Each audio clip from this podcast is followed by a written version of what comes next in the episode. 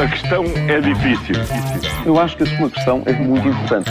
Eu não lhe vou responder essa pergunta porque não me apetece. Ficará eventualmente a pergunta no ar. É uma boa pergunta essa.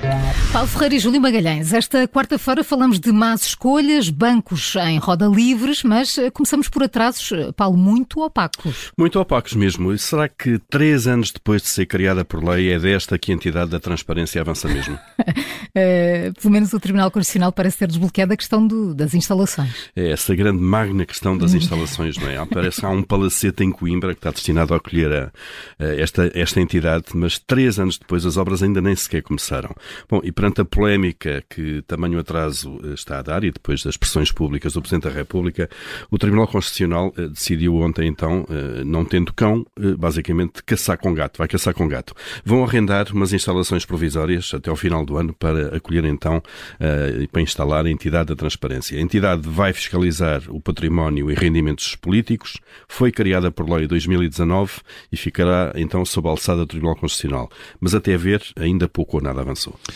Olha, e a banca vai continuar a fazer o que quer? Desta vez é a alegada falsificação de concorrência com dados sobre o crédito. É, basicamente, os bancos formaram um cartel em que substituem o risco da concorrência entre eles por uma cooperação prática em que saem todos beneficiados, menos o cliente. A notícia vem no Jornal Público ontem, reforçando que a queixa foi apresentada na União Europeia pela Autoridade da Concorrência e agora o Estado português dá razão a essa queixa, sendo que podem estar em causa multas de 225 milhões de euros.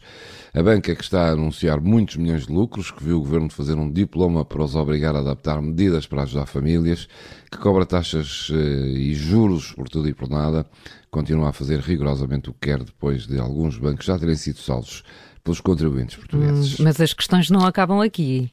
É, Carla, isso é pertinente. A questão agora é saber se estas multas vão ser mesmo uma realidade. Pois, mas depois destas caixas deve haver uma decisão, Júlio.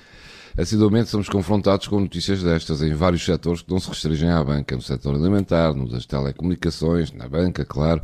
Já várias vezes vimos notícias sobre multas gigantescas que poderão ter de pagar por usarem práticas de cartel, ou seja, combinarem preços de compra, de venda ou até distribuição para todos ficarem a ganhar e assim evitarem uma concorrência aberta onde o cliente teria certamente melhores opções.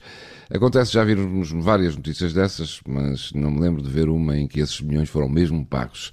Certamente depois destas, enfim, destas ameaças, um batalhão de advogados tratará de fazer recursos para impugnar e arrastar anos ou processos. Ou seja, a possibilidade da possibilidade à prática vai uma longa distância. Vamos ver, vamos ver, não é? Bom, não será tarde demais para o ex-responsável da FIFA vir dizer que a escolha do Qatar para o Mundial foi um erro? Pode ser tarde, mas eh, foi isso mesmo que José Platter fez ontem. Diz que a escolha foi um erro. Não é? Jo José Platter, eh, esse grande símbolo da integridade no futebol, não é? Admite então a decisão errada a duas semanas da bola começar a rolar nos relevados. Fica bem. Fica bem, exato. A realização do Mundial no Qatar foi, continua a ser, vai continuar a ser seguramente até, até terminar pelo menos, marcada pela controvérsia, por fortes alegações de corrupção, eh, de violação dos direitos humanos, em especial os direitos das mulheres. Bom, mas sem surpresa, não é nada disto que incomoda o homem que dirigiu a FIFA durante 17 anos e que foi a tribunal acusado de corrupção, tendo saído ilibado. Blatter diz que o país, o Qatar, é muito pequeno e que o futebol e o Mundial são grandes demais para isso. Portanto, aqui está uma grande oportunidade tão boa que Blatter teve para ficar calado. Paulo Ferreira e Júlio Magalhães com as perguntas que marcam a atualidade. Amanhã há a nova edição e sempre a seguir ao Jornal das Sete. A questão é difícil. Eu acho que a sua questão é muito importante. Eu não lhe vou responder essa pergunta porque não me apetece. Ficará eventualmente a pergunta no ar. É uma boa pergunta essa.